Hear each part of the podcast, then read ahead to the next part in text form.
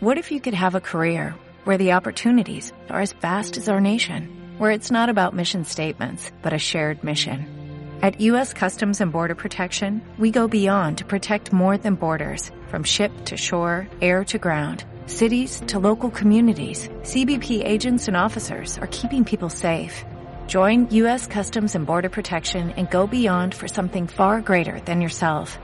Learn more at cbp.gov/careers.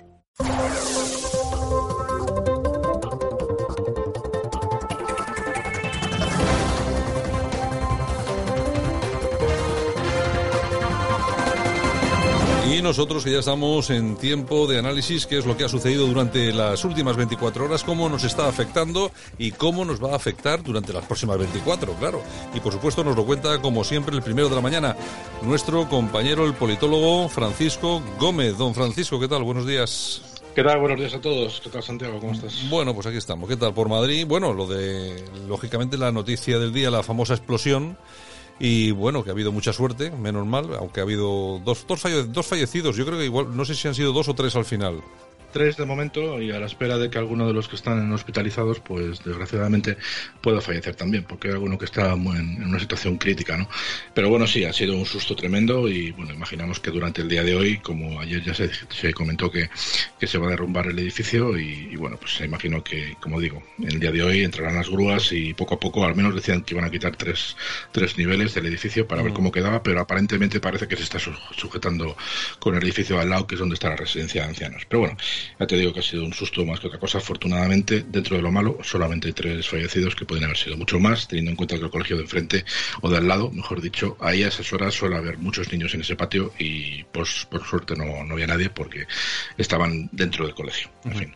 Bueno, ¿qué tenemos, Francisco? Pues eh, política española y política internacional. Empezamos en la política española y empezamos de lo insignificante a lo, a lo importante, ¿no? Y como vamos a empezar por lo insignificante, empezamos con Pablo Iglesias.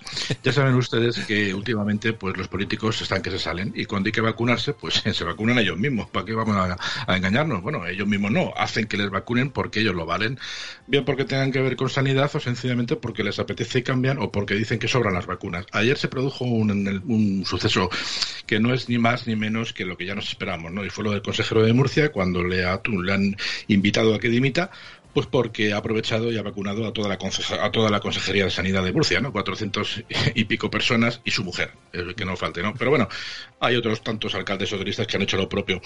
Pero nos interesaba especialmente lo que piensa Pablo Iglesias, pues ya saben que últimamente está muy interesante, se gusta a sí mismo y nos gusta a nosotros también escucharle. Vamos a comenzar. Las personas en situación de dependencia son personas en una situación social y sanitaria de enorme fragilidad. Y creo que esta pandemia ha revelado hasta qué punto las personas más frágiles han sido y son las personas dependientes. Precisamente por eso quiero manifestar mi indignación frente a, a la noticia que estamos conociendo hoy de que de que ha habido alcaldes, concejales o consejeros autonómicos que han tenido la desvergüenza de saltarse la cola, de ponerse por delante de personas dependientes para ponerse la vacuna. Es inaceptable éticamente y, moralmente que se produzca una situación así y deben dimitir de inmediato independientemente del, partido en el que estén. Bueno, dimisión. ha citado al demonio este hombre. Sí, no, no, sí, tiene razón lo que acaba de decir. Yo simplemente lo que quiero recordar es que cuando, cuando lo peor de la pandemia, en su casa había tres UCIs, porque su señora esposa tenía el COVID. No digo más. Por tanto, estoy de acuerdo con lo que ha dicho, que se aplique el cuento. Eh, seguimos en la escala de lo insignificante a lo poco importante. Vamos a pasar a Pedro Sánchez, que ayer estuvo dando la chapa en otro sitio y más o menos vino a decir lo mismo que ya les conté antes de ayer, porque el discurso siempre es el mismo. Pero es que hemos tenido en este caso una variación importante, porque se retrotrae, se retrotrae a la época de Zapatero y a las grandísimas inversiones del Plan E. Lo pone como un ejemplo. Madre mía, qué miedo, porque ah, comparen ustedes las cifras, 8.000 millones aproximadamente del Plan E, que fue algo bastante más, porque creo que recuerda que era entre 12 y 15.000 y los 140.000 que dicen que le van a dar. Pues vamos a escucharle y saquen ustedes sus propias conclusiones. En los años 90 eh, con los famosos fondos estructurales eh, representaron en torno a 8.000 millones de euros en una gestión que se prolongó durante seis años y ahora estamos hablando de 140.000 millones de euros durante seis años. Esos 8.000 millones de euros supusieron un salto en competitividad, un salto de modernización de la economía española entonces y ahora estos 140.000 millones de euros lo van a ser. Por tanto, yo creo que España está capacitada. España tiene no solamente las empresas, tiene también a un funcionario y funcionarios públicos, a unos servidores públicos altamente cualificados, conocedores además de los fondos europeos, como para poder gestionarlos eh, de una manera óptima. Esta pandemia no puede servir para que haya una mayor divergencia social y una mayor divergencia territorial. Nosotros tenemos el deber de incorporar, además de esos dos vectores de cambio que son de una enorme trascendencia como es la transición ecológica y digital, una perspectiva de integración social. Por eso hablamos de que además de la transición ecológica y digital, otros tres vectores que van a explicar todas las políticas en, las que vamos a volcar los recursos económicos vinculados con los fondos de recuperación van a ser la cohesión social, la cohesión territorial y la igualdad de género. Bueno, siempre lo mismo. sí, el día de la marmota. De todas formas, Imagínense la de rotondas y frontones que vamos a construir con los 140.000 millones. En fin, ahí lo dejo. Bueno, que ya tenemos nuevo presidente en Estados Unidos, Santiago. Ya tenemos a Joe Biden, que parece el día de la, el día de la bestia, ¿no? La película de, de, Santiago Segura, ¿no? El, nuevo demonio parece que tenemos ya al, al, control de los Estados Unidos. Yo tenía especial interés por saber qué decía el PSOE en sus redes sociales sobre el asunto y el PSOE ha dicho lo siguiente, ha dicho, hoy es un gran día para la esperanza. Enhorabuena, Joe Biden. Ahora sí, la nueva administración inicia una nueva etapa, recuperando el multilateralismo que ya me dirán ustedes qué es eso, mm. y defendiendo la democracia y las instituciones frente a los populismos. 46, today is the day. En fin, mm, les encanta Biden a los socialistas, lo cual me sorprende porque el PP también dicen que son los demócratas y los Ciudadanos también dicen que son el Partido Demócrata de España. Aquí se pegan todos por ser demócratas, es curioso. Vamos a volver a escuchar al presidente del gobierno brevemente para que nos diga en qué nos diferenciamos las personas normales a todos los demócratas. Yo creo que la victoria de Biden representa la victoria de la democracia sobre la ultraderecha y sus tres métodos, que es el engaño masivo, la división nacional y el atropello hasta incluso violento, como hemos visto en las escenas del Capitolio, de las instituciones democráticas.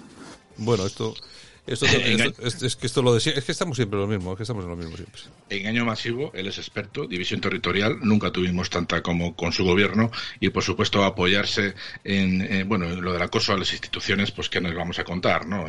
bueno, sus socios de Bildu por ahí están dando guerra en el País Vasco y donde no es el País Vasco, es decir, en Navarra, y sus otros socios catalanes, pues ya sabemos que son los que asaltan las instituciones y los y los parlamentos, ¿no? Por lo tanto, fíjense quién nos viene a contar y a dar explicaciones de lo que representa la ultraderecha, como él dice, y el demonio en, bueno, pues en la figura de Donald Trump, que ya descansa tranquilamente en Florida en su, en su guarida.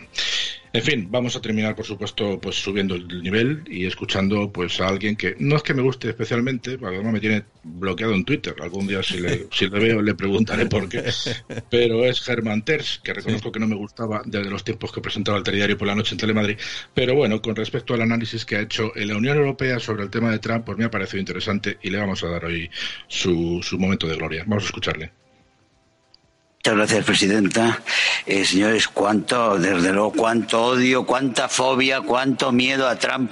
Se dijo cuando ganó que iba era el fin del mundo, que llegaba el fascismo, que iba a acabar con la democracia americana, que iba a arruinarla, que sería la guerra. No ha habido ninguna guerra por parte de Estados Unidos, el primer presidente que no hace una en generaciones. Son malos consejeros esos, el odio, la fobia y el miedo para valorar lo que ha pasado. Aquí se acusa a Trump de asaltar el Capitolio. Él pidió una manifestación pacífica, pero no se acusa a Biden y a Harris de la violencia masiva, los incendios, los saqueos, los asesinatos durante todo 2020 con el Black Lives Matter, a, cuyos delincuentes cuando eran detenidos pagaban las fianzas. Aquí se ha callado la censura que ha habido. Realmente estamos violando todos nuestros principios, apelando a ellos. No se protestó con la violencia eh, de Black Lives Matter, no se protestó con la censura la censura que se ha hecho a medios que denunciaban la corrupción de la familia Biden no ha salido nunca. Estamos negando nuestros principios y lo pagaremos también caro. Bueno, ¿y qué razón tiene? Pero vamos, más que un santo, así que por mi parte, pues decir que el, un breve análisis, si me permites, eh, un discurso más bien soso en politiqués, que es el idioma que hablan los políticos progres norteamericanos, una escenificación un tanto bueno, pues un tanto moñas, pues ahí rodeado de, de, la creen de la creen de Hollywood, bueno, cantó el himno Lady Gaga, luego estuvo Jennifer López haciendo lo propio, un tío con un gorro tejano que no sé cómo se llama y un telepredicador, en fin, bueno, muy interesante. Ahí estaban los Clinton, que no vamos a decir nada sobre sus, bueno, no estaba, no estaba la becaria por ahí, también estaban eh, los Obama, los amigos de los Castro, y bueno, por la parte republicana, pues ahí estaba Bush aguantando un poquito el tema y el segundo de Donald Trump, Pence, que también pues imagino que el trago fue morrocotudo. Nada, discurso muy simple, además dedicado a los 25.000 soldados que estaban protegiéndoles, o sea que la población norteamericana, pues afortunadamente ha pasado bastante del asunto y en Washington, por lo visto, según decían los reporteros, pues no había mucha gente por la calle, por lo tanto no ha parecido que haya sucedido nada extraordinario y lo extraordinario es que no ha pasado nada, por lo tanto, pues para los Estados Unidos mal y para la clase política norteamericana que siempre ha manejado el cotarro, bien, así que nada, lo que ha dicho Germán Tess, pues amén y a woman. Y terminamos un poco en consonancia. Muy bien, Francisco, mañana regresamos. Un saludo, hasta mañana. Dale más potencia a tu primavera con The Home Depot. Obtén una potencia similar a la de la gasolina para podar, recortar y soplar con el sistema OnePlus de 18 voltios de Ryobi desde solo 89 dólares. Potencia para podar un tercio de un acre con una carga. Potencia para recortar el césped que dura hasta dos horas. Y fuerza de soplado de 110 millas por hora. Todo con una batería intercambiable. Llévate el sistema inalámbrico OnePlus de 18 voltios de Ryobi. Solo en The Home Depot. Haces más. Logras más.